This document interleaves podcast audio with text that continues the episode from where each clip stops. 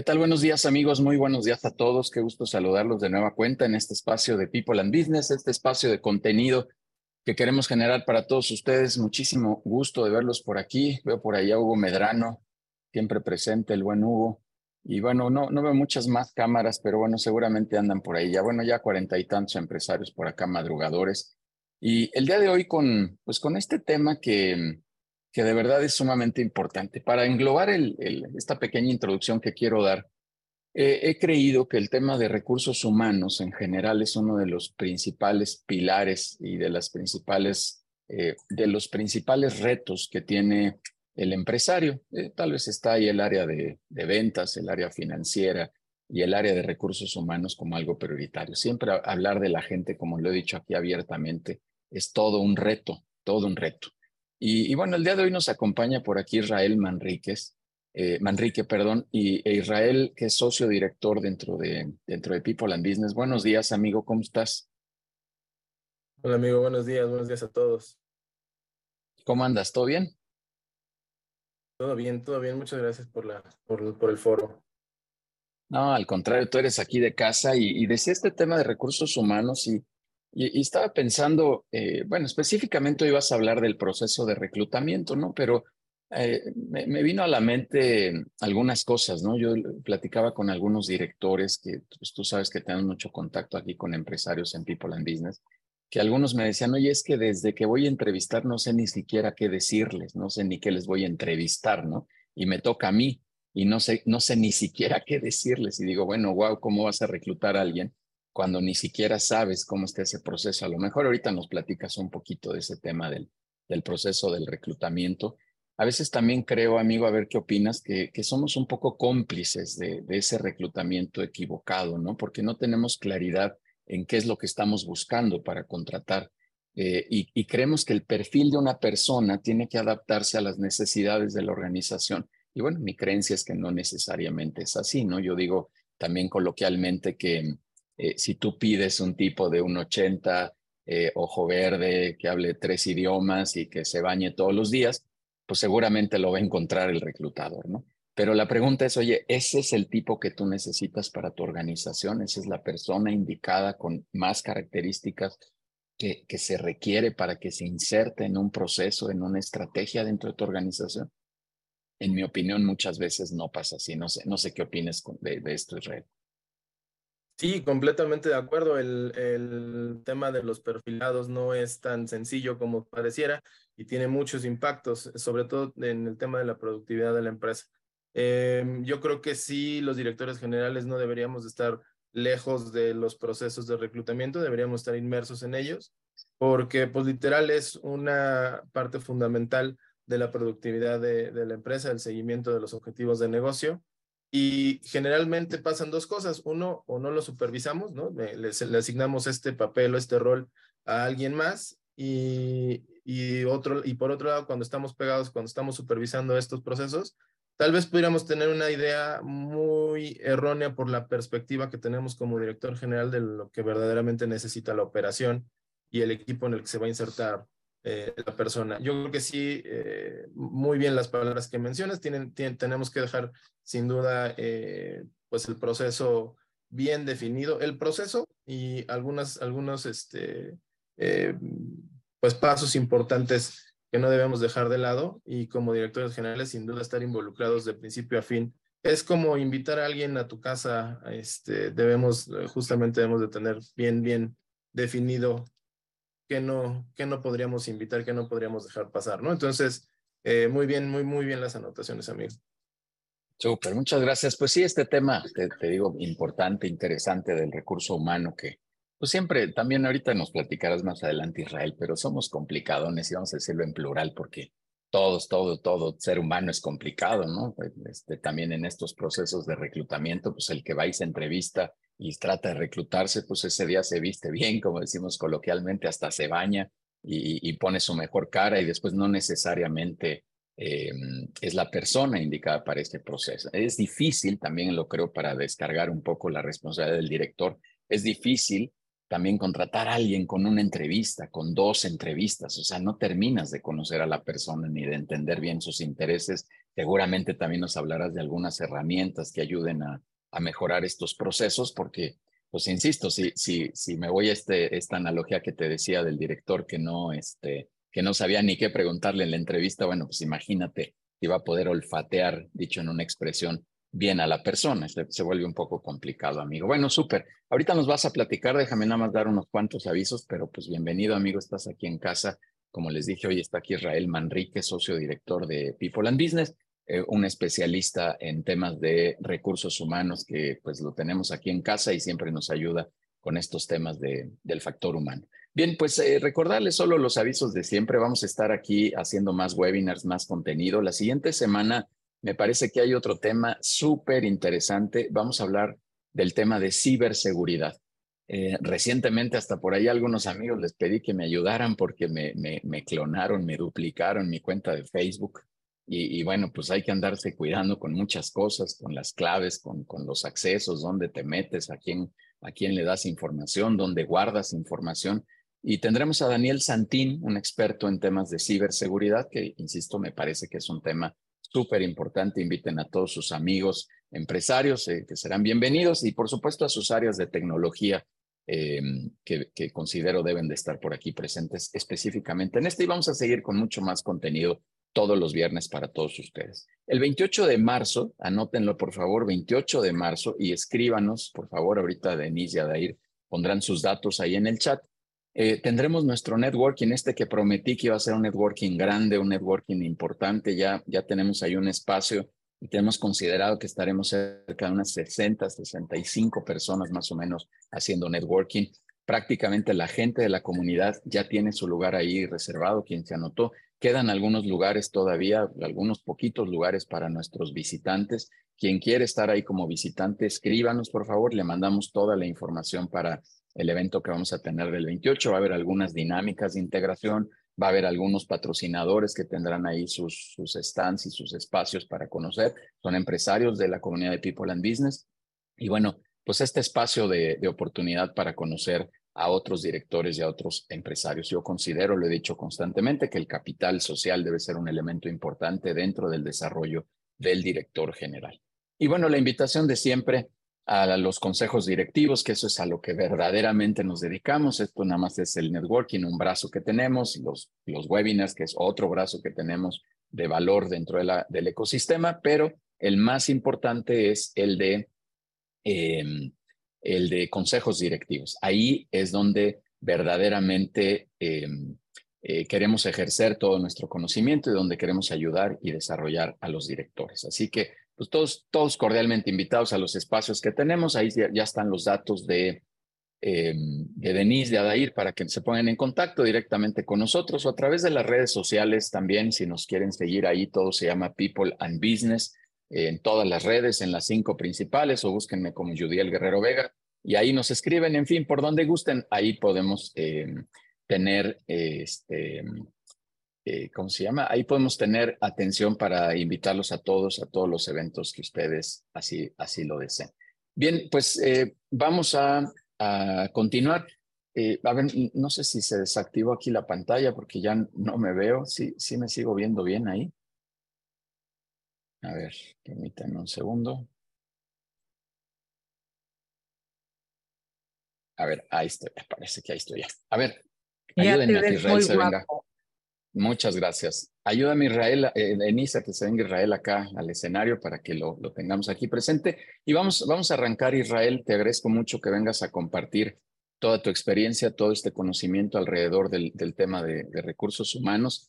Eh, luego me dice que no lo diga, pero aquí lo andamos apodando el rockstar de los recursos humanos, eh, porque de verdad que este señor le sabe a este concepto desde hace muchos años.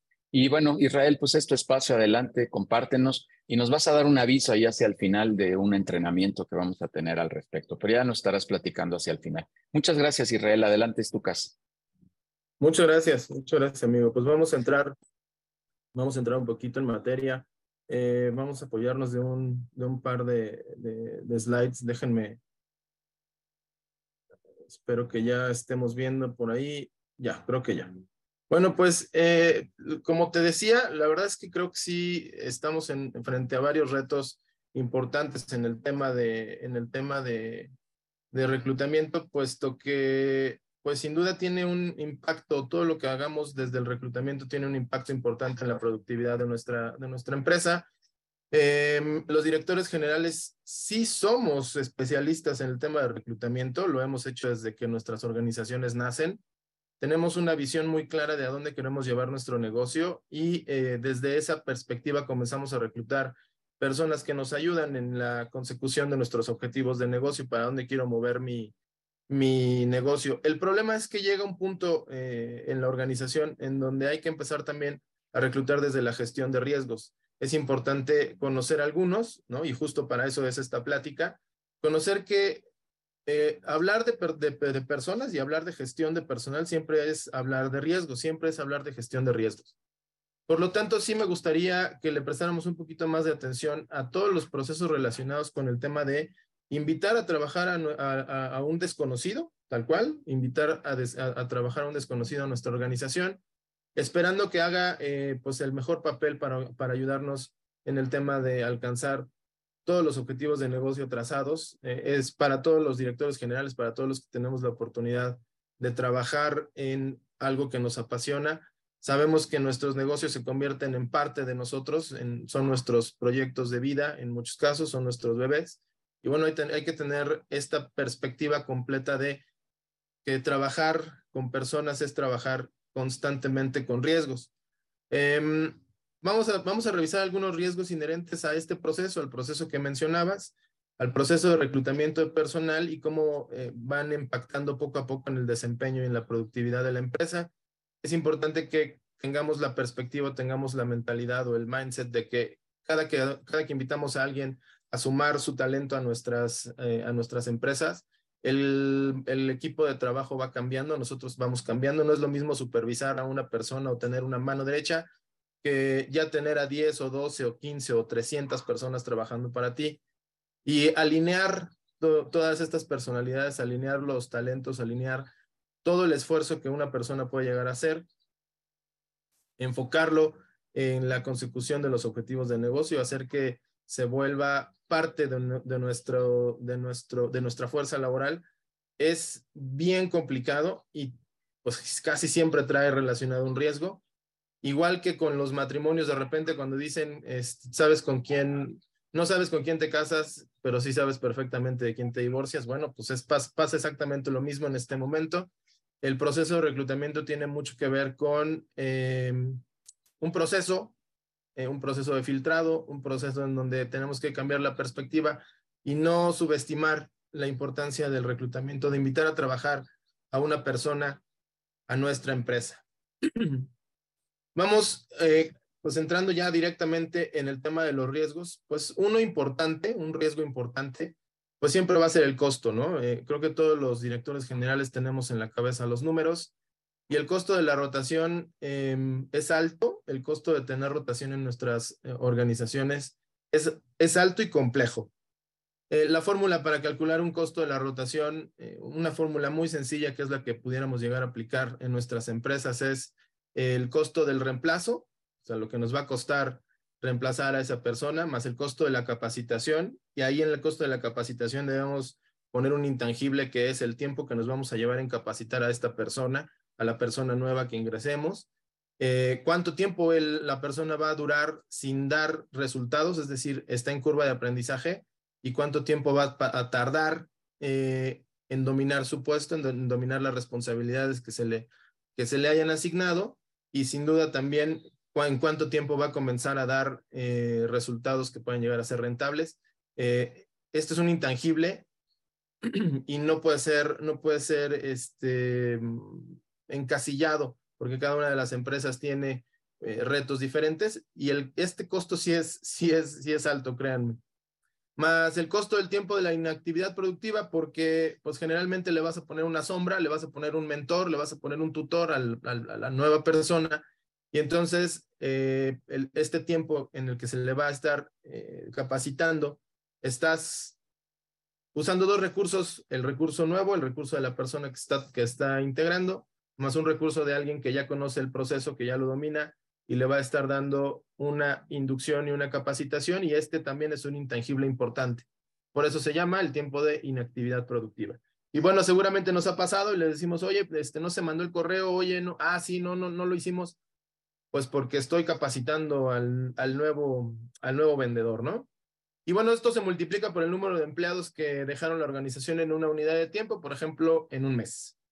Donde entonces el costo, como les decía, el costo de reemplazo es el sueldo de la, persona encargada del reclutamiento, sea que ustedes tengan una persona dedicada exclusivamente al tema del reclutamiento de personal en sus empresas o eh, lo tercericen. Si, si, si ah, tienen una agencia de reclutamiento, hay que considerar que eh, se le tiene que pagar a la agencia. Uh, en el tema del, del, sueldo de la persona encargada del reclutamiento es muy importante hacer la, la, eh, el análisis y la diferenciación de que un reclutador eh, busca lo que le pedimos, ¿no? Y aquí se empieza a complicar ya la cosa. Un reclutador se va a poner a um, buscar exactamente lo que pueda leer en un, en un perfil de puesto, lo va a tomar, lo va a agarrar y lo va a convertir en realidad, va a buscar por diversos medios y va a traer lo que tú decías, ¿no? Un metro ochenta, ojos verdes, este, pero no necesariamente, y aquí es en donde se, se eh, la visión y la supervisión, la alta supervisión del, em, del director general es fundamental.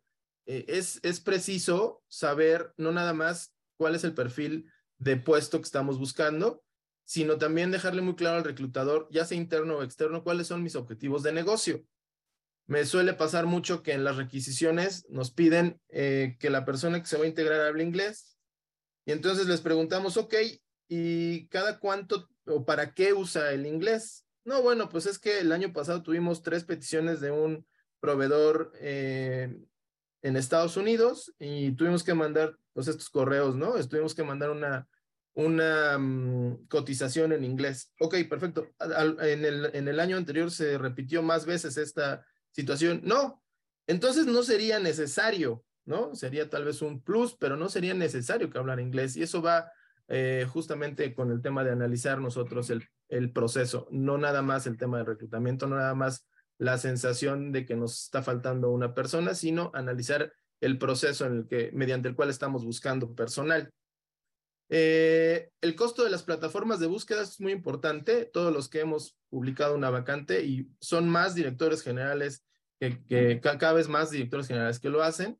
Hay que tener muy en cuenta que las redes sociales son una gran, gran herramienta, eh, generalmente gratuita, pero también hay que cuidar mucho el tema del branding, eh, cómo nos exponemos, qué es lo que estamos exponiendo en las redes sociales respecto a las vacantes que tenemos abiertas. Eh, hay que tener ojo puesto en quiénes somos como organización y qué estamos buscando y qué es lo que vamos a exponer. Esto puede llegar también a convertirse en un costo alto. Por ejemplo, seguramente han visto memes relacionados en, la, en, la, en las redes sociales en donde dice, bueno, este, eh, este, este, este tema de que aguante la presión, ¿no? Este, que con buen manejo de la presión y pues nuestras últimas generaciones empiezan a criticar que no debería de haber presión en los trabajos. Eh, tenemos que ver muy, tenemos que tener muy, muy, muy bien enfocado cuál es el medio y cuáles son las herramientas y las plataformas que vamos a utilizar para la búsqueda de candidatos. Hay eh, plataformas que de plano no sirven para buscar personal operativo. Hay otras plataformas en las que eh, se nos dificulta el tema del, de, poder subir de manera rápida o de manera sencilla una, una vacante. Entonces, sí, sí, es, sí es importante revisar el costo-beneficio de cada una de las plataformas de búsqueda. Más las herramientas de difusión, una cosa es, ya lo publiqué, ¿qué más, qué, qué más voy a usar para darle tráfico a mi, a mi vacante? Yo espero que muchas personas la vean, que muchas personas estén interesadas en ella y que muchas personas se postulen para que de ahí nosotros podamos hacer un proceso riguroso de búsqueda y selección del personal más adecuado a lo que yo estoy buscando para suplir, para complementar esta vacante. Entonces, de nada nos va a servir tener una eh, publicación muy, muy bien, muy bien planchada en OCC si no lo vamos si no tenemos a la par una herramienta de difusión de la vacante. Eh, nos sirve mucho el tema de nuestra red. Siempre es importante eh, el tema de una red de negocios en donde seguramente alguien conoce a alguien que tiene ya el contacto de esta persona que yo estoy buscando. Entonces es importante también a la par de las plataformas y de la, de la correcta utilización de nuestros medios electrónicos de publicación, tener una herramienta de difusión. Son cosas diferentes y deben de formar parte ambas de nuestro proceso de reclutamiento.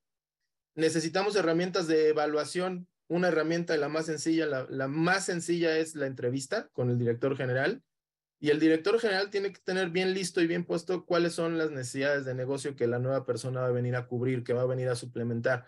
Sí es importante que las herramientas de evaluación sean trabajadas con tiempo de anticipación y no nada más hasta el momento que tenemos una vacante abierta. Necesitamos tener bien, bien definidas cuáles son las herramientas de evaluación de los puestos, qué esperamos que las personas eh, cuando están integradas en nuestra organización, cuáles son sus objetivos, cuáles son los sistemas que los miden, cuáles son los objetivos que están alcanzando constantemente, qué espero yo de su trabajo, qué espero yo de su relación con mis clientes, qué espero yo de su relación en el tema de la productividad y rentabilidad de mi, de mi empresa, cómo me ayuda, cómo me va a ayudar esta persona, eh, la persona que está integrada, cómo me va a ayudar en el alcance de todo lo que yo estoy buscando como misión y visión de empresa.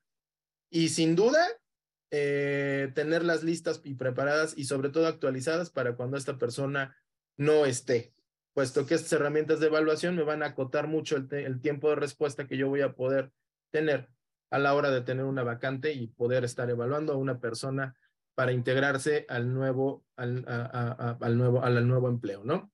La capacidad instalada me pasa constantemente que tienen eh, una persona de recursos humanos, que tienen una persona de reclutamiento, que tienen este, muy bien definidos los objetivos de negocio, que están muy claros los, el, tema de los eh, objetivos, cuáles son el perfilado de la persona que se va a integrar, pero no hay dónde hacer la entrevista. Y entonces este, vamos a hacerla en un café, vamos a hacerla en un talks, y ahí pudiéramos estar teniendo problemillas para, eh, digamos, convencer a la persona de que se sume con nosotros. O, por el otro lado, no tenemos, en, no tenemos, eh, tenemos tan ocupado al ingeniero haciendo todo el tema de, alcance de negocios que no va a poder hacer las segundas entrevistas y el proceso se va, se va a alargar. Que no tenemos una computadora especial para mandarle una psicometría al candidato, que no tenemos una salita de juntas que podamos utilizar para hacer una entrevista, digamos, más o menos medianamente en forma.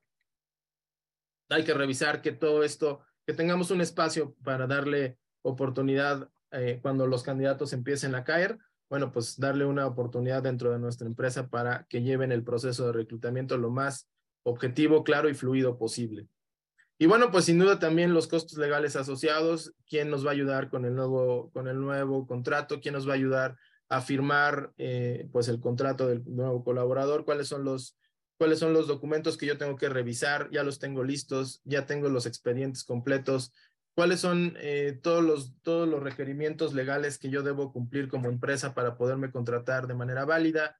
Eh, si hago o no hago estrategia, también tener justamente eh, la medicina lista en caso de alguna situación que no pudiéramos controlar al inicio. Hay que tener en cuenta que la rotación siempre lleva costos legales asociados, ¿no? Y bueno, pues podríamos seguir con el tema de la lista del costo del reemplazo, pero bueno, esto es parte de la, de la fórmula. El costo de la capacitación, como les decía, bueno, pues es la implicación de un proceso de inducción. Ya vamos a suponer que brincamos bien el tema del, del proceso de reclutamiento y selección. Una vez que nuestros colaboradores, nuevos colaboradores, que los candidatos que ya se convirtieron en colaboradores entran a trabajar a la organización, sí o sí tenemos que darles una capacitación breve, concisa, de acuerdo a sus, de acuerdo a sus responsabilidades, a las responsabilidades asignadas que tenemos para darles, cuáles son los objetivos desde el principio, cuáles son los objetivos que yo espero de su trabajo, cuál es su horario asignado, su equipo asignado. Incluso tenemos que decirles hasta dónde está el baño. Eh, llegar a sonar bastante eh, eh, obvio, a lo mejor un poquito burlón en, en algunos momentos, pero sí es importante para las personas saber exactamente cómo moverse, dónde moverse, también implica mucho el tema de su espacio de acción, cuáles son los límites de acción en los que le vamos a permitir que se desenvuelva. Y sí o sí, esto requiere un costo, o sea, sí, tiene, sí va a haber un costo de capacitación, sí va a haber un costo de inducción. Em, como yo les decía al principio, necesitamos poner una sombra, necesitamos poner a alguien que conozca el puesto, que sea dueño también del proceso, casi siempre es el jefe directo, eh, en donde lo vaya tutoreando y mentoreando para, es, para que esta persona, la persona nueva que se ha convertido en un nuevo colaborador, podamos también eh, inducirlo hacia los objetivos de negocio. El proceso de reclutamiento no termina cuando, lo, cuando yo firmo el contrato. El proceso de reclutamiento sigue después de haber firmado un contrato, porque como bien lo decías, Judiel, yo me vine a, postular y me vine con mi mejor cara, me vine a vender. Yo me vine a, yo, yo vine a ofrecer eh, pues sí, seguramente mi talento, pero pues es por supuesto que yo estoy en búsqueda de trabajo y voy a hablar muy bien de mí, voy a hablar muy bien de mi, de mi trabajo. Y aquí entonces debemos de saber que el proceso de reclutamiento va más allá, ¿no? Por eso es importante, uh, pues, saber que eh, a lo mejor le vamos a dar un mes de prueba o dos meses de prueba. Ya con esto vamos a evitar también ahí, vamos a gestionar un poquito el tema del riesgo, porque, pues, si tenemos por ahí falla en el tema o no, no tenemos completamente implementado el proceso de reclutamiento, pues podríamos ahí caer en algunas obviedades que pudieran llegar a representar en algún momento un riesgo importante. Eh, y bueno, al, ponerle un tutor o mentor, ese, ese tutor o mentor va, debe de conocer también cuáles son los objetivos de, que se esperan en el tema del perfil de puesto, cómo es que esta persona va a aprender. Es un proceso difícil, hay que explicarle qué y para qué, qué, cómo, cuándo y dónde, hay que explicarle todas esas cosas al nuevo colaborador para que tenga oportunidad de destacar y de mostrarnos que verdaderamente pues es una persona talentosa. Y también el costo de la capacitación pues incluye las actividades que dejan de realizarse, más la adecuación de las herramientas en donde todos los... Eh, ah, oye, este reporte, fíjate que este reporte lo hacían de esta manera, lo hacían en Excel. A lo mejor la persona que llega no utiliza tanto Excel, utiliza a lo mejor una plataforma vía web y tiene algunos beneficios o por el contrario, no conoce cómo puede llegar a tener por ahí el uso del Excel y es importante adecuar también las herramientas para irlo llevando de la mano. Esto es muy importante. Entonces, este es el primer riesgo que sin duda tiene que ver completamente con los costos. Vámonos a enfocar en el tema del proceso. Eh, constantemente yo veo selecciones inadecuadas Em, los colaboradores eh, no tienen el perfil para desempeñar el, puesto, nos pasa constantemente, eh, pero pues el director general, la persona especializada en recursos humanos o el reclutador le urge cerrar la vacante y quiere meter un cuadrado en una funda redonda, ¿no? Es, es imposible. Tenemos, debemos de tener muy bien en cuenta cuál es el perfil del puesto, cuál es el perfil de la persona, cuál es el descriptor del puesto, cuáles son las actividades que va a llevar a cabo este colaborador dentro de la organización y cuáles son los objetivos que buscan alcanzar.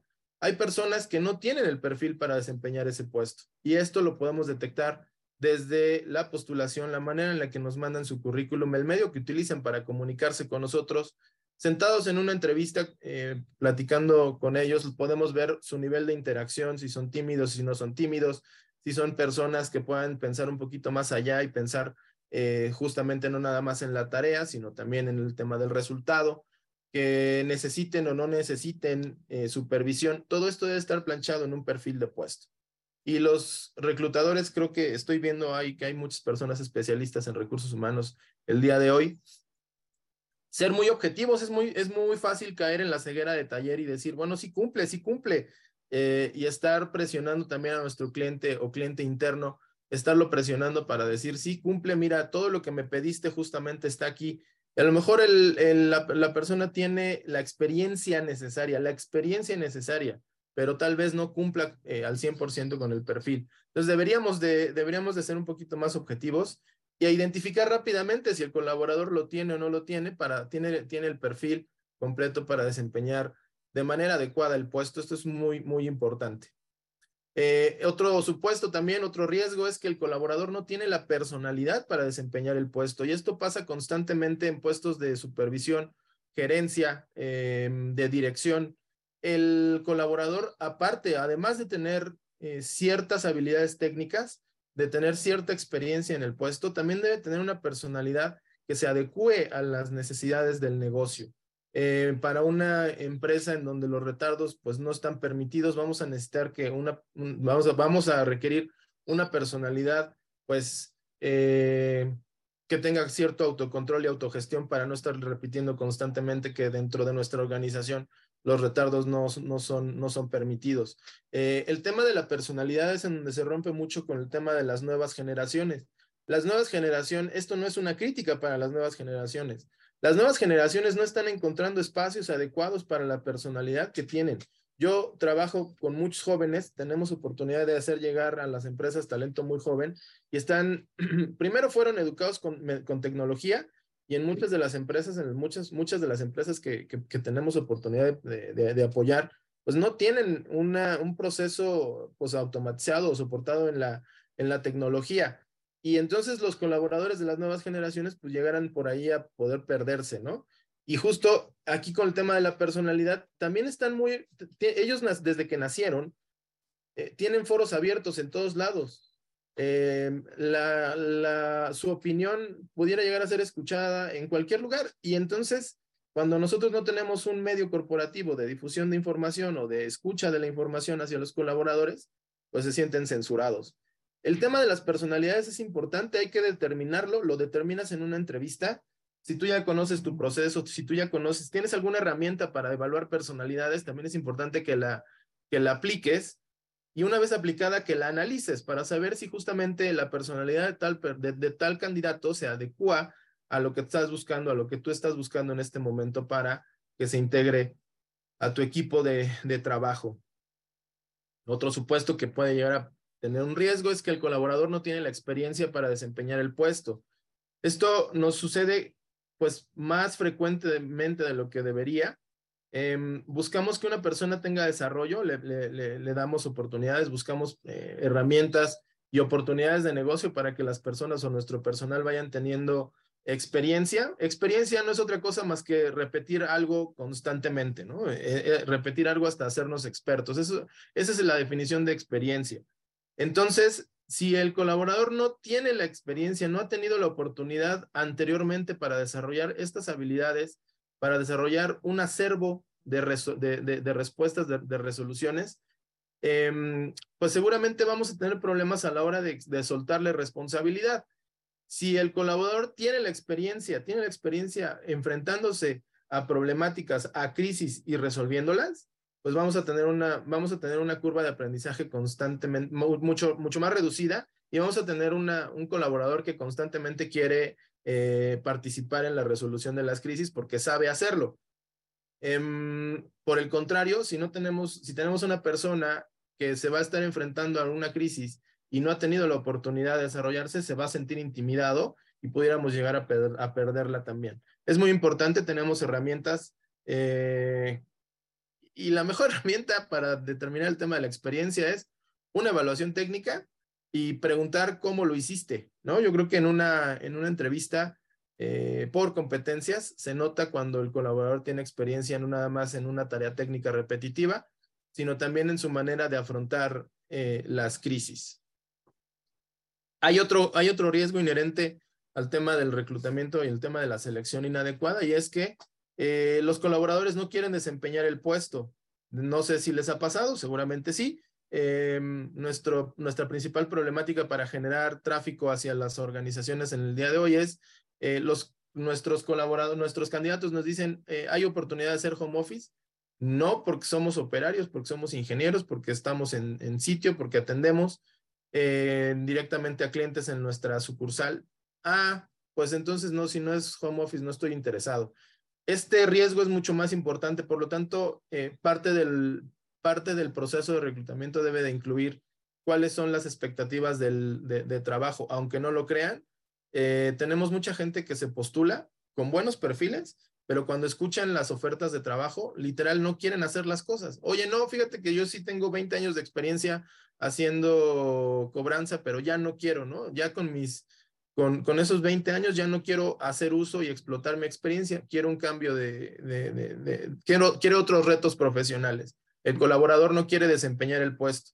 Es muy importante entonces dejarlo muy claro y saber que no puedo rellenar eh, una vacante con alguien que no está dispuesto a hacer parte de las actividades fundamentales y estratégicas del puesto.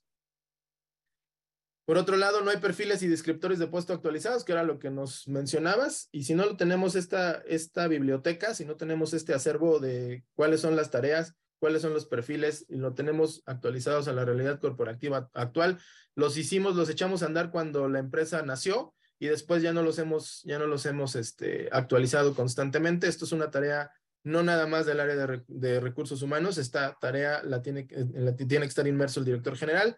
Es muy importante para que nos, si el director general va cambiando su, su ruta de, de, camino hacia los objetivos de negocios y va creciendo de, con estrategias diferentes, si el director general decide que la estrategia de crecimiento durante tal o cual año va a ser diferente, creo que tenemos una mano levantada. Sí, sí. A ver, adelante. Y perdón, Israel, eh, nosotros sí cumplimos en la parte hasta donde vamos ahorita. De hecho, eh, el método de entrevistas por, por competencia, una vez que eh, toda vez que tenemos una, agencia que nos hace el proceso de reclutamiento, eh, y ya nomás hacemos aquí la selección. Eh, la, duda es, veo que es válido, obviamente, seguir usando el, talento o, o, el tema de competencias para hacer el reclutamiento. La pregunta es, cuando tenemos perfiles comerciales, hoy justo ese es el punto más crítico. Cuando le dices al comercial, es que hoy vives en una industria, nosotros somos proveedores de industria automotriz. Tu rol es fijo. Y entonces entras en el caos de el vendedor está acostumbrado al método antiguo. ¿Hay alguna manera, digamos, que en la selección puedas tornear al, candidato a que sí va a entrar a un nuevo sistema de trabajo? ¿O de plano es imposible y eso hay que trabajarlo por, ya después por medios de capacitación, cursos, etcétera? Gracias, José Alberto. Muchas gracias. Este, ¿es, es posible?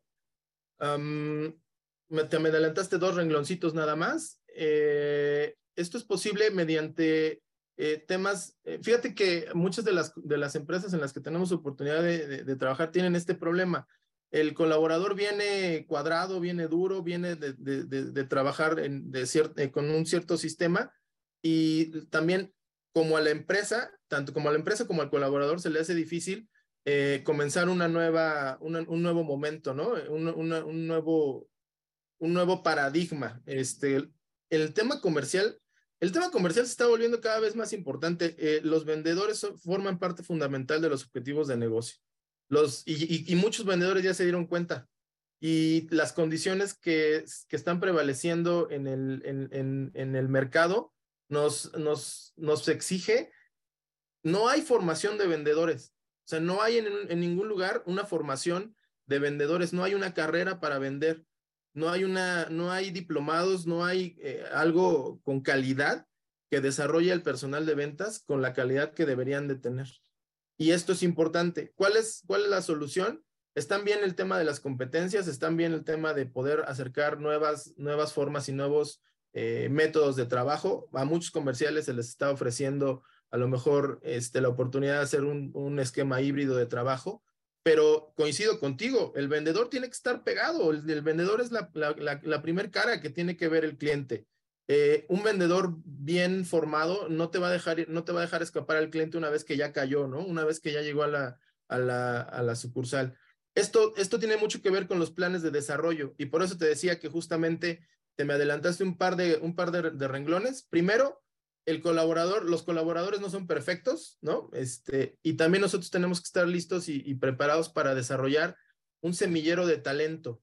Como director general, yo, yo, la, la gran problemática que tengo no es para reclutar personas con experiencia. Lo que tenemos es muchas problemáticas para tener gente desarrollada dentro de la empresa y no nada más desarrollada para un puesto, no nada más eso, sino desarrollada para que conozca nuestra visión. Si tú eres director general, siéntate con cada uno de los colaboradores y diles tal cual cómo esperas tú que sea tu el trabajo de, cada uno de ellos, cuáles son las, cuál es lo valioso de su perfil dentro de la organización y sobre todo, José Alberto, compañeros, amigo Yudiel, sobre todo decirles eh, cuál, la empresa es un, es un ente que está eh, diseñado, que está formado. Nos, nosotros formamos empresas para obtener rentabilidad. Literal, hay que enseñarles a la gente cómo su trabajo hace, hace dinero. Hay que enseñarles con eso. Eso es parte del desarrollo, no nada más decirles, eres un excelente recepcionista, este, estás atendiendo muy bien a, nuestro, a nuestra gente, muy bien, sigue así. No, seguramente por ahí tienes talento oculto que solamente hay que terminar de pulir, José Alberto, y pudieras tener un, pudieras tener un semillero de vendedores muy bueno. Casi siempre los técnicos que les das oportunidad de los ingenieros, ingenieros en sistemas que saben solucionar problemas a lo mejor eh, desde un gabinete, cuando los, los desarrollas en habilidades de comunicación, pues son las personas que conocen perfectamente las tripas de los, de los negocios. En tu caso, eh, seguramente tienes un equipo, digamos, administrativo, en donde todo el tema de valor del, del vendedor le cae a ellos. Deberías de, deberías de abrir tus planes de capacitación y todos los temas de capacitación, especialización comercial, incluyete a los administrativos. Vas a tener ahí un semillero, vas a tener la oportunidad de desarrollar personal que no necesariamente se ve a sí mismo como vendedor, pero que seguramente conoce y lo sabe y lo puede hacer. Vamos a tener en cuenta, para continuar con el flujo de la presentación, vamos a tener en cuenta que no encontramos, no vamos a encontrar nunca un colaborador perfecto, no lo vamos a encontrar, pero sí, sí tenemos que estar dispuestos a invertirle en el tema del desarrollo y la capacitación. hazme algún apunte y si no quedó algo claro, lo revisamos este, también eh, un poquito más adelante, José Alberto. Eh, con el tema de la selección inadecuada, la primera opción es buscar candidatos externos, justo lo que te estoy comentando. Cuando estoy seguro que también puede haber candidatos internos que también participan en el proceso y que están levantando la mano desde cuándo, pero si no estamos cercanos a la gente como directores generales, pudiéramos no escucharlos, no verlos, y a lo mejor nuestro departamento de recursos humanos con ceguera de taller no los, no los va a tomar en cuenta como candidatos elegibles porque no cumplen con el perfil solicitado. Aquí es en donde yo les pido que abramos nuestra mente y abramos nuestras organizaciones a saber que, uno, las condiciones laborales ya están cambiando y cambiaron muchísimo. Las condiciones que nos dejó la pandemia sacaron en algunos momentos, en, algunos, en algunas circunstancias, sacaron lo, lo, mejor de las personas y en, otro, en otros casos sacaron lo peor de las personas. Entonces, hay que abrir nuestras organizaciones, hay que abrir, sin duda, las opciones para que tengamos, un, tengamos en cuenta y empecemos a desarrollar un semillero de talento y buscar que nuestra primera opción para buscar el reemplazo de una vacante sea con candidatos internos. Todo, todo se optimiza cuando buscamos candidatos internos, siempre y cuando tengamos la apertura para saber que todas las personas necesitan entrenamiento y desarrollo. Otro riesgo importante es que las requisiciones o solicitudes de personal siempre se basan en clonar la pérdida. No saben cuántas veces me dicen, mira, este es el currículum de la persona que se fue, tráeme uno igual, ¿no? Yo les pregunto después de eso, ¿por qué se fue? Pues fíjate que no nos avisó, este, y se fue y se buscó mejores oportunidades de sueldo. ¿También esperarían que, clonáramos ese tipo de personalidades? No, pues no, no, no, no, o sea, este, clónamelo en lo que hacía. Ok, perfecto. ¿Qué es lo que hacía? ¿Qué es lo que hacía muy bien? Pues vendía, pues hacía esto, pues hacía aquello, pues no tenía pendientes, pues atendía bien a los clientes. Me dicen las cosas que desde, el, desde, me dicen eh, que esta persona hacía muy bien su trabajo, ¿no? Pero no hacía nada extraordinario, solo hacía bien su trabajo. No podemos permitir, eh, las organizaciones mexicanas, latinoamericanas, no podemos permitir y yo personalmente creo que no nada más el tema del, del esfuerzo es aplaudible. Yo, a mí me gusta más el tema de los resultados. Em, siendo, una, siendo una empresa de servicios, la verdad es que a mí me gusta que los resultados siempre sean, siempre superen las expectativas de los clientes. Por lo tanto, mm, vamos a abrir un poquito más nuestra mente. Eh, soy, soy, también, soy también testigo de lo, de lo difícil que es tener negocio parado por falta de personal. Por lo tanto, vamos a, dejar de lado que no podemos seguir buscando personal basados en la clonación de la pérdida, ¿no? Otro riesgo importante es que los límites de acción o de campo de acción del nuevo colaborador no están claramente definidos. Nos traemos un gerente y este gerente, como no tiene perfectamente bien definido su campo de acción desde el perfil de puesto, desde la inducción, desde a quién le va a reportar, y pareciera que llega y empieza a regañar a todo el mundo y empieza a querer hacer todos los todos los cambios del mundo y no nos va a quedar de otra más que frenarlo un poquito porque no termina de conocer cuáles son sus responsabilidades y cuáles son su campo de autoridad y su campo de acción. hay que definir esto también para evitar ahí algún, algún tema de, algún tema de que pueda llegar a tropezar la, la, dinámica, de, la dinámica del, del, equipo, ¿no? Es importante pensar y saber que, como, como, como les decía al inicio de la plática, que cada que sumamos a una persona a nuestra organización, la organización va cambiando. Necesitamos una cultura organizacional definida y muy fuerte para evitar que el ingreso de una persona pueda llegar a, a, pegarle desde los cimientos al, trabajo que hemos hecho para construir un equipo de, trabajo. Es muy importante definir eh, dentro de los perfiles de puesto cuáles son los límites de acción de una persona, ¿no?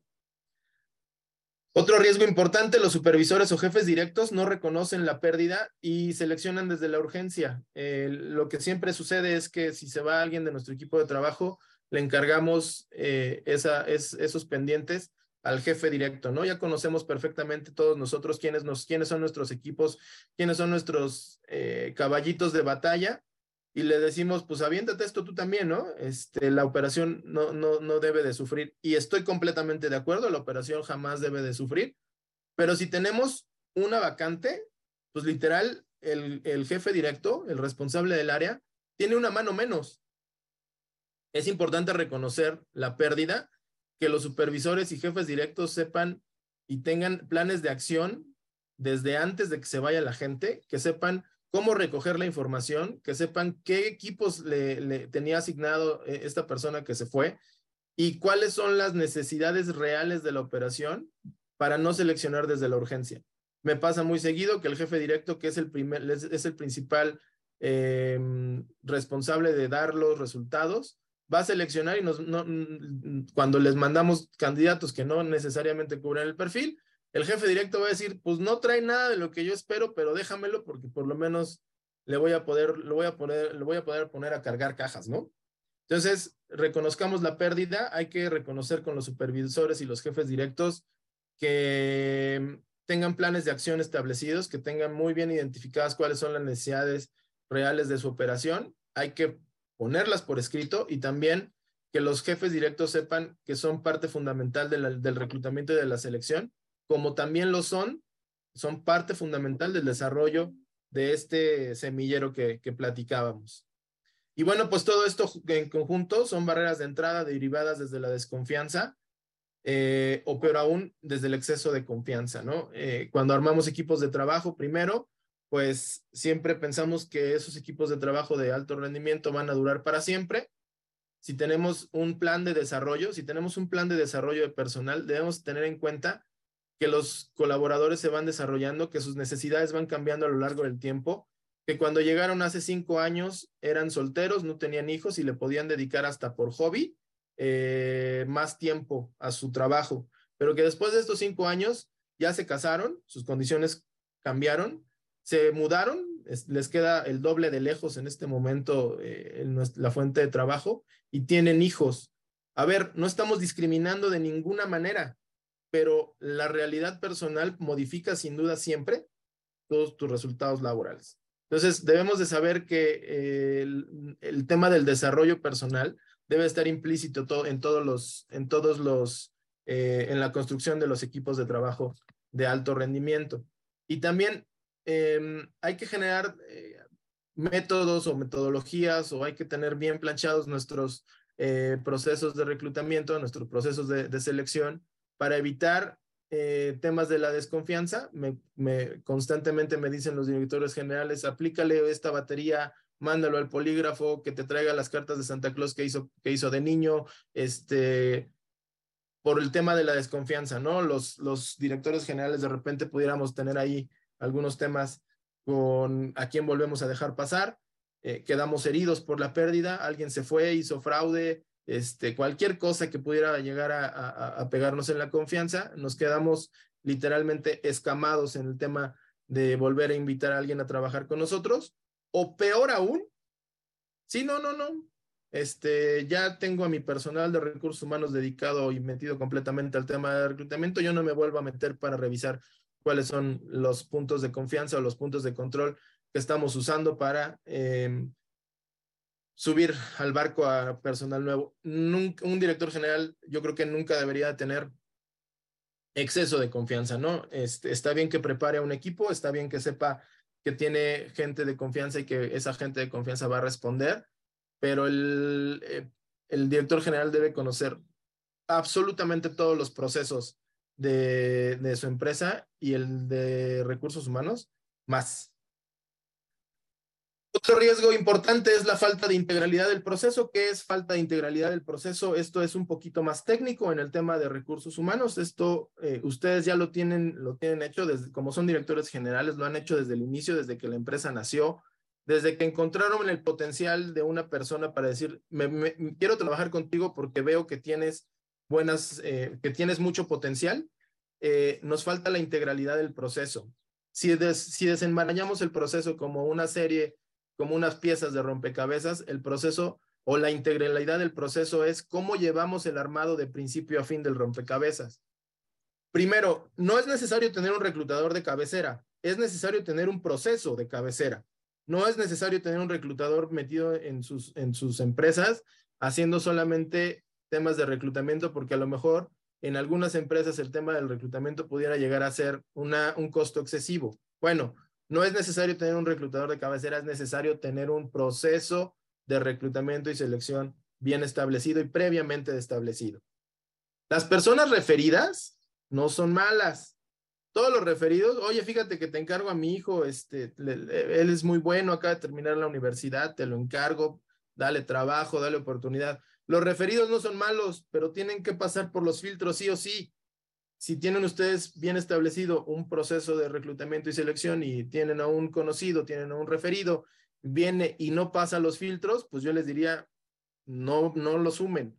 Los referidos no son malos, de hecho, las redes de negocio nos dan oportunidad para que eh, acortemos el tema de los tiempos, pero deben de pasar por un filtro. Un mal currículum no refleja un mal candidato, Es importante que la persona que revise un currículum revise bien y revise más allá seguramente es una persona que tiene alguna habilidad y bueno, se le ha debido algún error en el tema de su currículum. A lo mejor no tiene capacidad de síntesis y entonces pudiéramos ahí tener problemas a la hora de expresar cuáles son nuestros puntos fuertes en cuatro o cinco renglones de, de papel. Es importante saber que un mal CV no refleja un mal candidato. Una mala entrevista no necesariamente refleja un mal candidato, refleja generalmente un mal eh, la mala aplicación de un proceso de, reclutamiento y selección. Una mala entrevista no necesariamente nos va a reflejar un, mal, un mal candidato. Un candidato que llega, llega en estado de indefensión, no trae, no, no tiene trabajo. Eh, a, lo mejor, a lo mejor está deprimido por esa falta de trabajo y necesita vender su mejor opción. Y este proceso mental es complejo. Cuando llega y se sienta enfrente de un jefe directo, un reclutador, una psicóloga o un director general, se siente juzgado. Esa es la, principal, eh, la principal emoción de, un, de un candidato frente a un eh, nuevo, nuevo proceso de reclutamiento. Hay que meternos más allá, no hay que quedarnos solamente con la impresión, está nervioso y se quiere vender. No quiere regresar a su casa sintiéndose que fracasó en su entrevista de trabajo y entonces por eso es que tiene esta apertura para quedar bien y para vender su mejor eh, faceta. Entonces, una, una mala entrevista tampoco necesariamente refleja un mal candidato. La falta de referencias laborales no necesariamente implican mentiras. Eh, oye, pues es que esta empresa desapareció y pues ya no sé yo dónde se quedó el director, ya no sé dónde se quedó mi jefe directo y pues no hay manera, ¿no? La empresa ya no está, ya se fueron, en la, en la pandemia quebraron la falta de referencias laborales no necesariamente implica que el candidato nos esté eh, mintiendo. Acuérdense, no necesariamente. No tener formación como entrevistador tampoco sesga los resultados de un buen reclutamiento. Eh, como directores generales están acostumbrados a trabajar con personas. Los que tengan oportunidad de trabajar eh, en contacto directo con clientes tienen muchas habilidades de comunicación y muchas habilidades de lectura de personas. Entonces, no es necesario tener una formación como entrevistador. Esto no sesga los resultados de un buen reclutamiento. Conozco directores generales y conozco muchos reclutadores que con una plática sencilla están haciendo una entrevista impresionante de qué es, cómo ve la persona, cómo ve su realidad, cómo se expresa, cómo se, cómo pudiera llegar a, estar preparado para eh, trabajar frente a una crisis. No tener filtros ponderados sí es un riesgo, es decir, ok, ¿cómo vamos a sacar, de dónde vamos a sacar información? Em, oye, este, Yudiel, hablo para la vacante de director general. Ah, caray, ¿y de dónde, vi, dónde viste la, esa vacante? Que yo sepa, no la tenemos publicada. Eh, no tener un filtro ponderado es, es literal tener, dormir con la puerta abierta. Es tal cual, ¿no? Este, tenemos un riesgo ahí importante. Puntos de controles básicos para evitar temas de, de, de, falta de filtros. Necesitamos una, una fuente de información, necesitamos saber de dónde vamos a sacar la información del candidato, cuáles son sus referencias, de dónde vamos a sacar sus referencias personales y laborales, es decir, una fuente de información. Una fuente de información es el currículum, la entrevista con el candidato, su modus vivendi. Una evaluación técnica especializada, saber que puede pasar un examen sin problema, aunque no lo crean, aunque no lo crean, eh, contratamos a eh, una, un, un, este, perdón, un, un ay, una mm, empresa tenía una, un CEDIS, un centro de distribución, eh, le, nos, nos levantan un perfilado, este, les preguntamos que si tenemos alguna evaluación técnica especializada, alguna evaluación, pues literal imprescindible, nos dicen, no, mira, si pasan este examen está bien y si tienen estos conocimientos y experiencia están bien. Dentro de las, dentro de las necesidades reales del, del jefe de almacén, necesidades reales, no lo que decía su perfil de puesto, el jefe de almacén tenía que usar sí o sí eh, un montacargas. Dentro de su currículum no decía nada del montacargas, no, no lo preguntamos porque el perfil de puesto no lo decía, llega, se instala en su oficina, comienza a, trabajar muy bien con el tema del control, con el tema del conteo, con el tema de las, em, del, orden y la distribución de, las entradas y de las salidas del almacén. Y en el momento que le toca manejar el, montacargas, no tiene esa, esa habilidad. Eh, no nos dimos cuenta nadie, hasta el, el, superior, el jefe de operaciones, se da cuenta un mes después. Entonces, necesitamos una evaluación técnica especializada, necesitamos, esto es la integralidad, necesitamos que todos los filtros vayan dándose paso a paso y que el flujo de la, el flujo de la, del proceso de reclutamiento se integre como un, como un filtro que tiene muchos puntos de control.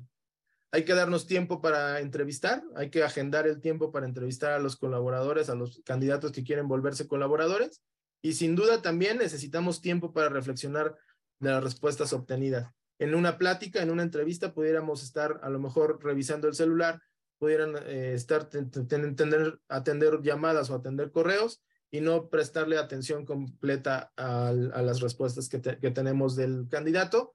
Entonces sí necesitamos tener tiempo para reflexionar acerca de lo que nos pareció el, eh, el colaborador. Los reclutadores presionan constantemente y te dicen, este, ¿cómo lo viste, no? Saliendo cinco minutos después de salir el candidato, ¿cómo lo viste? Hay que tomarnos el tiempo para reflexionar acerca de las respuestas del el candidato. ¿Y qué es la integralidad? La suma de todo esto. Un riesgo, ya casi estamos a punto de terminar. Si tienen ustedes alguna pregunta, les, les agradecería que la fueran preparando. La, tenemos ahí, creo que hay algunas en el chat. El tema del manejo de la información o el mal manejo de la información. Si el candidato resultó viable, hay que tener, hay que mantener la discreción, no hay que decirle ni al equipo ni al candidato que es viable, hay que seguir tomando todos nuestros puntos de control, revisar referencias laborales, aplicar cualquier tipo de candado y batería de confianza que esté a nuestra disposición. Hay que mantener la discreción. Eh, constantemente hay quejas de que es que tú me dijiste que sí me contratabas, es que tú me dijiste que ya me había, ya había pasado por todos los filtros, ¿no? Entonces mantengamos la información. Lo, es importante manejar muy bien el tema de la confidencialidad y todos los datos importantes de la empresa. Si el candidato tampoco es viable, también mantengamos la discreción. Si el candidato no fue viable, eh, alguien debe de encargarse de descartarlo y de decirle que pues el proceso en su momento se detuvo por tal o cual situación y no demos mayor información más allá para no caer en temas de eh, a lo mejor discriminación, a lo mejor de eh, algún tema de, mal manejo de nuestra información. Es muy importante que si el candidato no es viable, le digamos, le avisemos para que no se quede esperando eh, noticias nuestras y le dedique su tiempo y su energía a algún otro proceso. Es muy importante eso, pero mantengamos la discreción de, de cuáles fueron los motivos por los que el proceso se detuvo. La oferta de la vacante debe de tener los datos necesarios para la aplicación. Los datos necesarios no debe de tener más allá. Eh, no debe tener, por ejemplo, eh, datos del nombre del, jefe directo o del nombre del director general.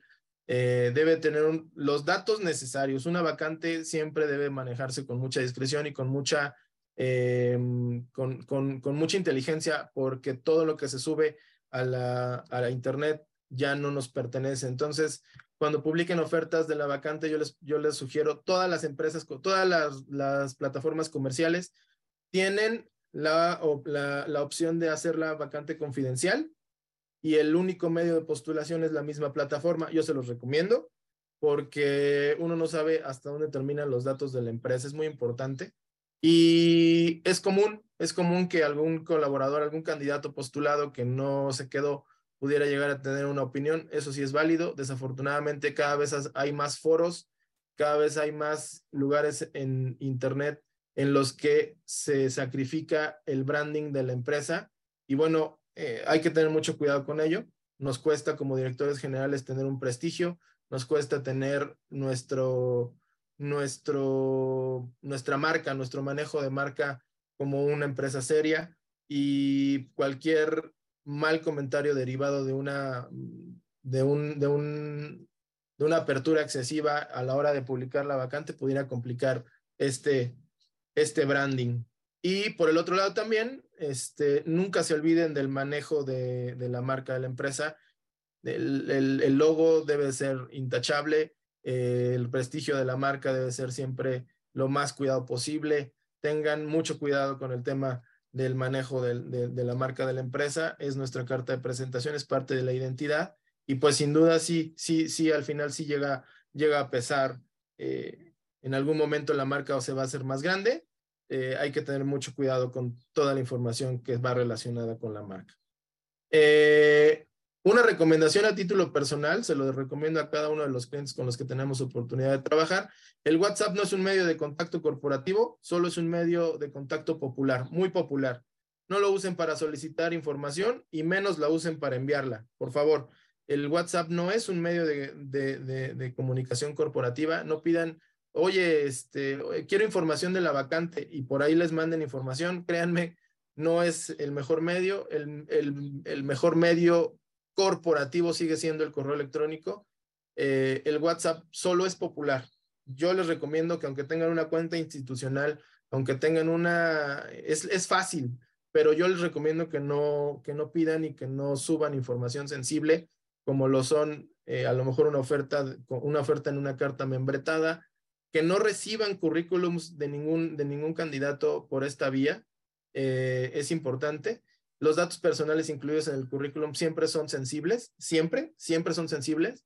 Entonces no los pidan por este medio, díganles eh, que siempre haya un correo electrónico mediante el cual puedan ustedes hacer algún rastreo eh, más, digamos, este, mm, foren, de, un poquito más forense, pero el tema del WhatsApp yo les pido que no, no lo utilicen para, para estar reclutando personas. Y eh, los resultados de las baterías psicométricas también son confidenciales. Si ustedes aplican, tienen la oportunidad de aplicar todo este tipo de baterías. Son confidenciales, no se pueden compartir con ningún, por ningún motivo ni con el jefe directo. Eh, las, baterías psicométricas tienen una función específica. Ahí una batería psicométrica no es para pasar o no pasar, no es una evaluación es, digamos, el resultado de unas baterías diseñadas para conocer un poquito más acerca de las capacidades y personalidad del candidato. Esto no es un, no es un, eh, no es una evaluación, no hay baterías que se pasan o no se pasan, es parte de las herramientas que utilizamos los expertos en reclutamiento para determinar si un candidato se acerca o no a las a los requerimientos de la, de la vacante. No sé si tengamos oportunidad y tiempo todavía para eh, una sesión de preguntas y respuestas, amigo.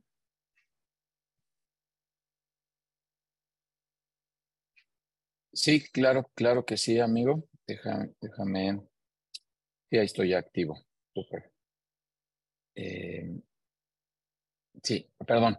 Eh, sí, a ver, hay unas preguntas por acá en el chat. Déjame ir para acá. Em, les quiero compartir anticipadamente, amigo. Ahorita les platicamos. Vamos a abrir una clínica, vamos a abrir un entrenamiento desdoblando todo este contenido y este conocimiento que Israel nos está compartiendo. Pero ahorita, ahorita les platicamos, por favor, para que no se retiren.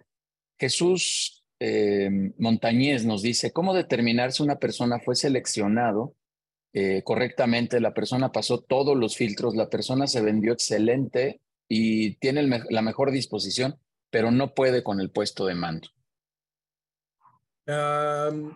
yo, yo te preguntaría, este, Jesús, si, tenemos si tuvimos oportunidad de estar presentes en, la, en el diseño de las responsabilidades que se le iban a dar al colaborador si el proceso de inducción eh, tenía cierto, eh, cierto tiempo para que la curva del, del colaborador eh, tuviera, empezar a, mostrar resultados. Este, una persona de, un, de, nivel, de nivel de supervisión hacia arriba en una organización piramidal, Jesús, aproximadamente puede empezar a dar resultados en seis meses. Antes no, antes sigue, sigue haciendo todavía, sigue siendo, eh, todavía la organización lo está moldeando. Si pasó correctamente los filtros, quiere decir que tu proceso, eh, que, que, tu, que debes, tal vez debes actualizar tu proceso a, a, a, los, a los diversos em, puestos, a los diversos puestos que, que, ¿quién sabe qué le pasó a mi cámara? A ver, ahí. Eh, ahí estás. Yo creo, este, Jesús, que es, importante conocer eh, el perfil de puesto, haberlo diseñado y haberlo adecuado y saber cómo un puesto de liderazgo, cómo eh, va a ser medido desde el mes uno, el mes dos, el mes tres. Y estas evaluaciones necesitan cierto tiempo. Los puestos de liderazgo se vuelven complejos porque hay em, intangibles como ¿Qué, qué, qué, también soy, qué tan buen motivador soy para mi equipo de trabajo? Los puestos de liderazgo difícilmente entregan resultados por sí mismo. Los puestos de liderazgo eh, eh, tienen que ver con la integración de un equipo de trabajo y cómo yo puedo eh, hacer que el equipo de trabajo asignado a mí me conozca, los conozca y empecemos a dar resultados como equipo. El puesto de mando o el puesto de liderazgo tiene muchos intangibles, cuánto valor le entrega a la empresa, cómo vende la marca, cómo gestiona el tema de los clientes. Por lo tanto, yo creo que este, necesitas, a lo mejor si ya tienes un proceso, Jesús, necesitarías a lo mejor ponerle un poquito más de este, ponderaciones en tiempo. Y si por supuesto que necesita empezar a dar resultados desde el primer mes, todos sus KPIs o sus OKRs este, tendrían, que ser, eh, tendrían que ser discutidos desde el tema del reclutamiento. Espero, espero por ahí que, que, haya quedado este, la, respuesta. Muy bien, Israel. Sigamos, por favor, hay tres preguntitas por acá y con eso vamos a ir cerrando ya la sesión. José Aguirre nos dice, cuando hay un recorte masivo en una empresa y la actividad que llevaba el colaborador despedido era el cálculo y pago de comisiones de la fuerza comercial, le asignan esta actividad al abogado corporativo, cuando el abogado corporativo en su vida ha hecho cálculos y pago de comisiones en la fuerza comercial. Esto se le llama asignación por dedazo y no saber quién debe de cubrir esta actividad dentro de la empresa. Esta, esta práctica se llama este, entrar en pánico. seguramente había alguien más enfocado al tema de la, de la fuerza de ventas, de la fuerza comercial, eh, si el abogado corporativo nunca hizo eh, alguna tarea relacionada con, con el tema de la, de, de, la tarea tan importante y estratégica que es el tema comercial, yo creo que va a haber algunas fallitas. Entonces, este, pues no sé si se llama asignación por dedazo, yo, lo, yo, yo creo que es un tema, es un tema de, de que se entró en pánico, de que no hubo un plan, de, un, un plan desde el principio, no hubo un plan de sucesión desde este momento empiecen a trabajar con el personal de recursos humanos de sus empresas, empiecen a trabajar en planes de sucesión y empiecen a trabajar justamente en planes estratégicos. ¿Qué pasa si falta un puesto clave? ¿Quién tomaría de mejor manera esta responsabilidad? Este, yo creo que hay una desviación importante, José, ahí, y podríamos este, meternos en, muchos problemas. Entonces, em, pues no entrar en pánico al principio y ver si hay alguien del mismo equipo comercial que pudiera estar haciendo el rol, el rol, no el liderazgo, sino el rol de, abarcar la mayor parte de las, porque es dueño, porque serían dueños del proceso, ¿no? Ahorita estamos hablando del abogado corporativo, pudiera llegar a ser también eh, alguien de, otra área, no necesariamente el tema, el tema de, del perfil, ¿no? Muy bien. David Uribe, saludo amigo, si sigues hasta Alemania. Eh, creo, eh, creo, en mi humilde opinión, que al contrario, sí se debería informar a los candidatos por qué no han sido seleccionados como retroalimentación ya que es un área de oportunidad que puede mejorar para poder aplicar al mismo u otro empleo en un futuro ayudándoles, es decir, tu perfil no cumple con los requisitos, creo que es la salida fácil de las empresas.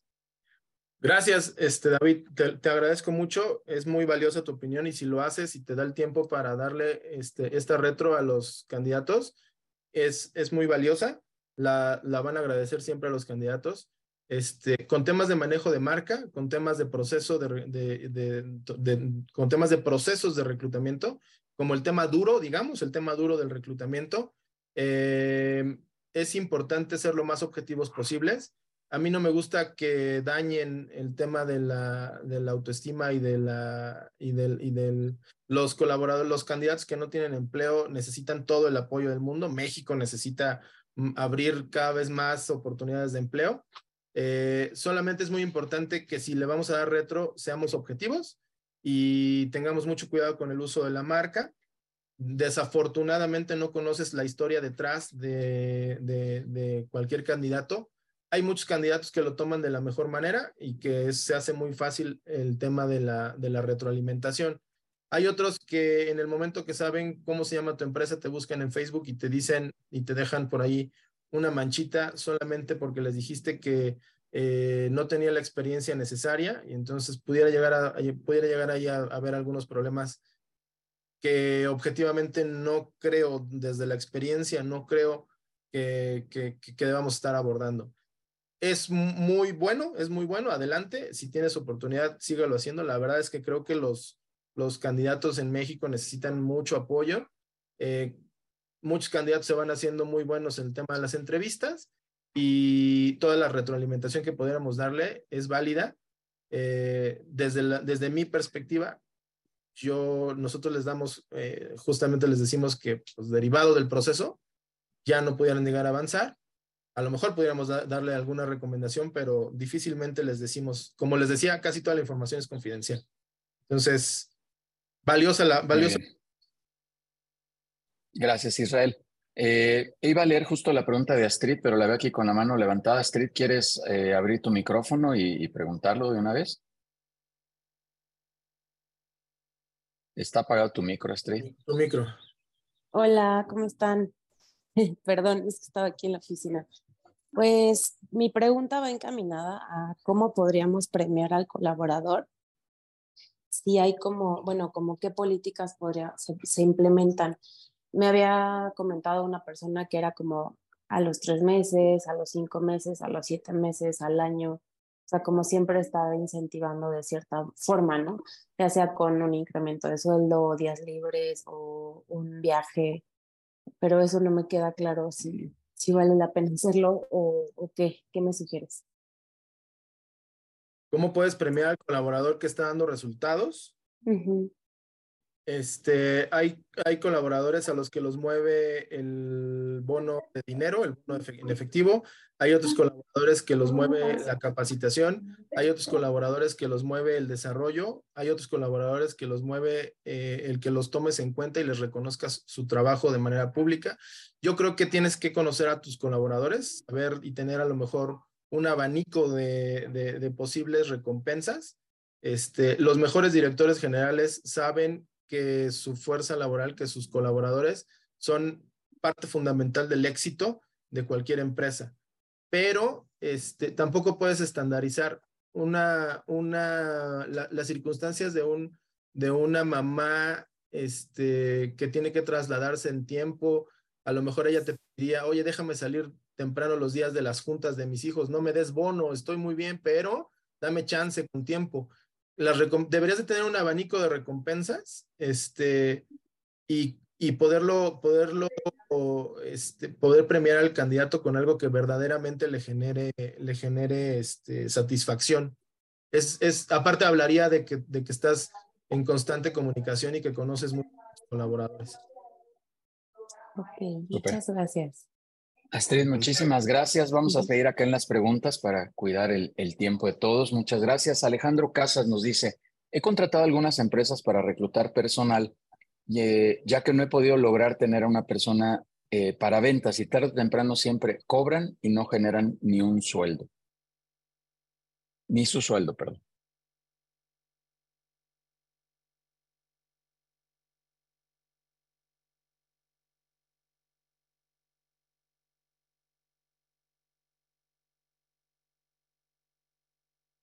Perdón, ¿sí, ¿sí se está escuchando?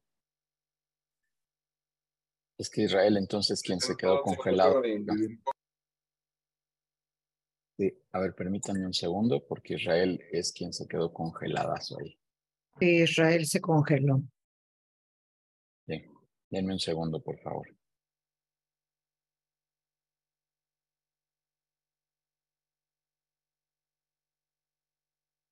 Uy, se le cayó la señal, yo creo. Bueno, eh, vamos, a, vamos a esperar a ver si logra conectarse o reconectarse. Les comentaba, y ahorita seguimos contestando por aquí algunas preguntas. Preferiría esperar a que venga aquí el experto, si no, igual yo comento algo. Eh, pero justo les platicaba, vamos a abrir una clínica donde vamos a dar un entrenamiento de unas cinco o seis horas aproximadamente.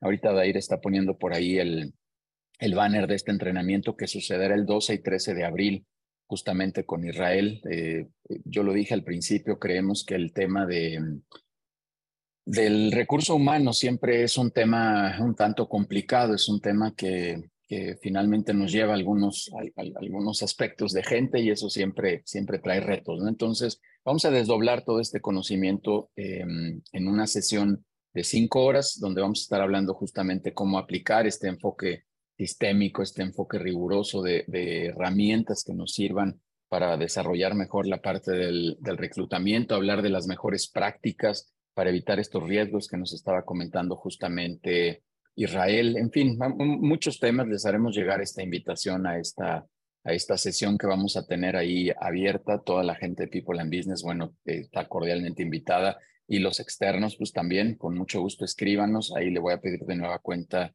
a Denise y a Dair que nos ayuden a compartir los datos para que nos, este, nos puedan escribir con, con muchísimo gusto. Eh, ayúdenme a ver si está Denise, Dair, si está por ahí Israel, si ya se logró reconectar. O todavía no está. No, todavía no. Ahí, está, ahí está. Justo va entrando. A ver, vamos a ver. ahí va entrando ya. Vamos a esperarlo aquí unos segunditos. Perdón, no, no, no va a ser queja, va a sonar a queja, pero se los tengo que decir. Recientemente, con las dos últimas actualizaciones que Zoom hizo, hemos detectado que hay una cantidad enorme de problemas en las cámaras, en las conexiones, en una bola de cosas. Pero bueno. Discúlpeme, discúlpeme. No, amigo, ya estás, ya estás, no pasa nada. Estaba justo poniendo un reclamo aquí a, a Zoom directo. Discúlpenme, no, no, tiene, no tiene palabra de honor. Discúlpenme. Este, me quedé con la, con la pregunta. Sí, sí, ahí va, de, ahí va de nuevo. Alejandro Casas nos dice, contrató a algunas personas para reclutar personal, ya que no he logrado tener una persona para ventas y tarde o temprano siempre cobran y no generan ni su sueldo. Ah, nosotros en, en, eh, en el servicio de reclutamiento y selección que tenemos, este, no, es muy difícil que, que, tengamos oportunidad de reclutar personal, personal comercial. Este, cada día se vuelve más estratégico, cada día se vuelve más necesario el tema comercial. Te recomiendo que este, tengas mucho ojo puesto en las, las necesidades específicas de tu organización.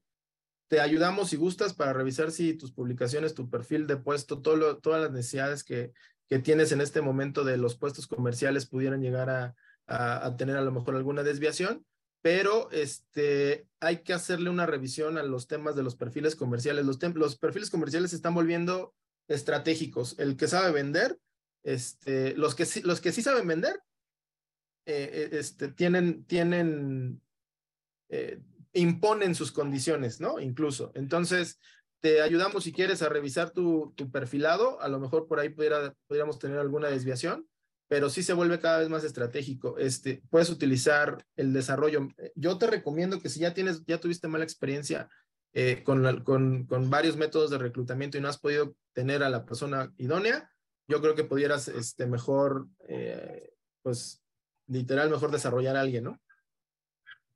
Es un costo diferente, es un costo con el tiempo. Muy bien. Em, permíteme. Aquí está el de Alejandro. Listo. César Ruiz nos dice, muchas gracias por la presentación. ¿Cuál consideras que es hoy el mejor examen de habilidades o perfiles que existen en el mercado para, para verificar un fit o match entre el perfil de un candidato en particular y las habilidades de un candidato y el perfil de la posición? Hay muchas herramientas, este, muchas herramientas, depende mucho de lo que, de lo que estés buscando. No sé si sea una persona de recursos humanos la que está preguntando. Este, si eres una persona de recursos humanos, necesitas meterte, siéntate un rato con el director general. Por favor, pídele una, pídele una, una sesión y escucha al director general. Él te va a decir exactamente cuál es eh, la visión y la misión que, que él está buscando cuál es, hacia dónde quiere llevar eh, a, la, a, la, empresa y ya de ahí tú puedes descargar varias, varias eh, herramientas que te van a ayudar en el tema de las habilidades. Las habilidades tienen que ser siempre evaluadas respecto a las, a las responsabilidades y al perfil de puesto que estás buscando. Si, si no te daría a lo mejor una que te sirviera para toda la organización, necesitas a lo mejor ser un poquito más específico. Y si tú eres un dueño de negocio y estás buscando elevar el tema de las habilidades de tu personal y buscas una herramienta para que desde el inicio puedas tener bien evaluadas las habilidades de los colaboradores, yo te diría, involúcrate en el, en el proceso de reclutamiento este, y, y escúchalos. Mi recomendación para los directores generales, para los directores generales, mi recomendación es no contrates a una persona con la cual no pudieras sentarte a comer en tu casa un día. ¿A quién invitarías a comer a tu casa? A alguien que comparte tu, alguien que comparte tu nivel cultural, tu visión de negocio, tu visión de, tu visión de, eh, de la, visión de la sociedad, este, que tiene por lo menos un eh, lenguaje o un acervo cultural similar al tuyo.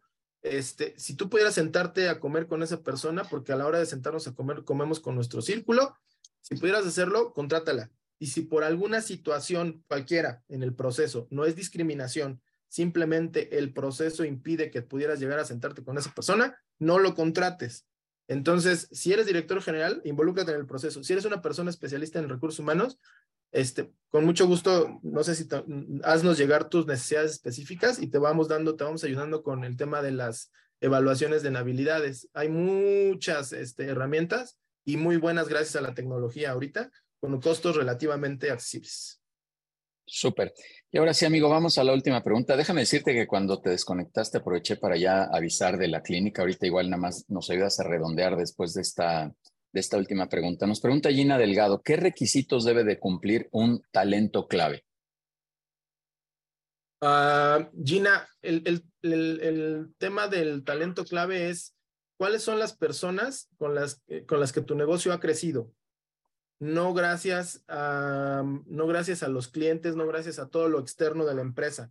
¿Cuáles son las personas que te ayudan, a, que, que, que, que han estado contigo en las crisis y que el, el puesto, el puesto y la personalidad son necesarias para la continuidad de negocio?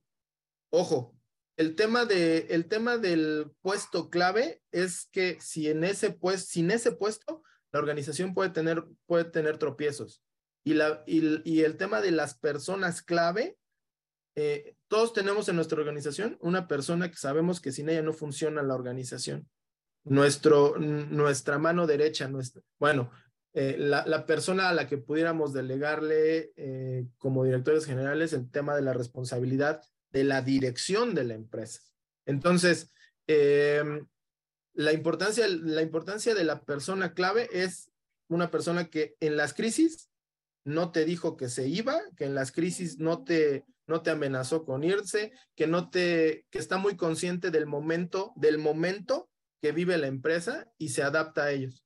eh, son personas que saben leerte, que saben contenerte y que saben cómo también este, estar listos para todas, tus, para todas tus exigencias. El tema de la contención, fíjense, fíjense en las personas que un problema lo hacen grande. Fíjense en las personas que el problema lo hacen pequeño y lo minimizan. Y la persona clave es la que le empieza a dar soluciones adecuadas al verdadero tamaño del problema. Esas son las personas claves. Este, ¿Cómo saberlo? Eh, involúcrate con ellos, tú sabes, tú lo, tú lo, como directores generales creo que lo tienen bien, que lo tienen bien, bien identificado. Super Israel. Em, yo, yo cierro con un par de ideas y ahorita ya complementan sobre la clínica. Eh, yo tengo una expresión y así lo voy a decir en, en un formato de expresión, amigo. De repente estamos buscando a supermanes y la neta es que ni nosotros somos supermanes, ¿no? Super, super chicas o, lo que sea, y respectivamente del género. Eh, ¿Qué quieres decir con esto? ¿Quieres que haga esto y el otro y que sepa y que sea cumplido y que hable bien y que desarrolle y que no sé qué y que bla, bla, bla? Si de repente estás buscando un Superman en la organización y, amigo, tú y yo lo hemos platicado, es bien difícil encontrar un Superman y repito, ni siquiera nosotros somos Superman eh, y estamos buscando Superman. Yo creo que hay que priorizar Em, las funciones, las responsabilidades, mejorar este proceso desde el origen, como me llamó mucho la atención, porque lo vi vinculado a lo que yo decía, a veces ni siquiera sabemos qué preguntar en las entrevistas. No lo hagas ahí en un café, no lo hagas de manera informal, no, no utilices herramientas no tan adecuadas. Hazlo de manera profesional para que esto eh, sea diferente. Creo yo, y lo comparto, eh, lo voy a compartir en la clínica ahí contigo, amigo, yo, yo tengo un, un, método ahí un poco particular para hacer las entrevistas que creo que ha funcionado, que me permite extraer información valiosa, que ya rompe, ¿no? Con, con los esquemas de, oye, ¿en qué primaria estudiaste? Híjole, es que de repente yo creo que ya la primaria no importa dónde hayas estudiado, ¿no? lo, lo, que importa son los resultados. Cuando, ah, bueno, y, oye, y, te contesta el, oye, pero saqué 9.8 de promedio en la primaria. Y ahí tengo mi diploma. Entonces, yo creo que hay que romper como muchas cosas, Israel, los esquemas, no buscar eh, supermanes, no somos supermanes, priorizar las funciones, las que son prioritarias, enfocar a la gente, oye, por estas tres, también lo voy a decir coloquialmente con respeto, pero decir, oye, por estas tres te puedes ir, por las demás lo platicamos, pero estas las cumples porque las cumples. Entonces hay, hay una serie de elementos que vamos a compartir justamente allí en la clínica Israel. Bueno, tú que eres el rockstar del recurso humano aquí en People eh, y que te agradezco mucho. ¿Quieres comentar algo rápido de la clínica y ahora sí ya con eso cerramos la sesión? Uh, cada vez más detecto constantes desviaciones en el tema del reclutamiento del personal. Desafortunadamente, por falta de personal calificado, los directores generales no nos queda otra más que contratar lo que hay, ¿no? Estamos, estamos en una tendencia de contratar, de contratar lo menos peor y eso, eso definitivamente va a tener un costo elevado en el tema de la, en el tema de la eficiencia de la organización. Eh, estamos armando una clínica, armamos una clínica, este, vamos a, vamos, queremos ofrecer una clínica de el proceso, de, de, la gestión de riesgos en el proceso de reclutamiento y selección de personal. Vamos a especializar, vamos a hacer esta, esta plática, mencionó eh, muy, muy brevemente cuáles son los riesgos más, más, este, más constantes en el tema del reclutamiento. Y esta clínica es para fortalecer el proceso de reclutamiento de personal. Lo pueden, lo pueden, eh, la pueden tomar directores generales y especialistas de recursos humanos o cualquiera, cualquier persona que lleve el rol del tema de la selección de personal. Con esto, ¿qué hacemos? Los formamos y también le cambiamos el mindset para no estar seleccionando desde la urgencia no, tener ataques de pánico a la hora de que se nos vaya una persona, saber prevenir y saber eh, planificar la demanda de personal que vamos a tener dentro de nuestras organizaciones y amarrar procesos y puntos de control eficientes mediante los cuales los riesgos, vamos a tener la oportunidad de visualizar cuáles son los riesgos de eh, esta, esta manera de contratación. Y hay talento, ¿eh? Créanme que hay mucho talento afuera buscando oportunidades de crecimiento tenemos que ajustar un poquito las condiciones nosotros como empresarios y también ajustar un poquito el proceso. La clínica va encaminada a fortalecer las habilidades y, la, y los puntos de control de nuestro proceso de reclutamiento para que podamos estar sumando talento y gestionar en todo momento, gestionar el riesgo de, inherente al tema de la contratación de personal. Padrísimo, amigo, padrísimo. Voy a, voy a, este, voy a, vamos a compartirles esta información vía el registro que hicieron aquí en el webinar. para que tengan ya el detalle de este entrenamiento que vamos a dar 12 y 13 de abril. Em, ahí viene todo el detalle, ahí viene toda la información, ahí vienen los datos de contacto. Y bueno, pues Israel, te quiero agradecer mucho. Gracias por venir a compartir. Israel Manrique, socio director de la firma People and Business, donde compartimos todo este conocimiento y todo este contenido para todos ustedes. Muchas gracias a todos los que estuvieron y reiterarles, la próxima semana habrá webinar, todos los viernes hay webinar.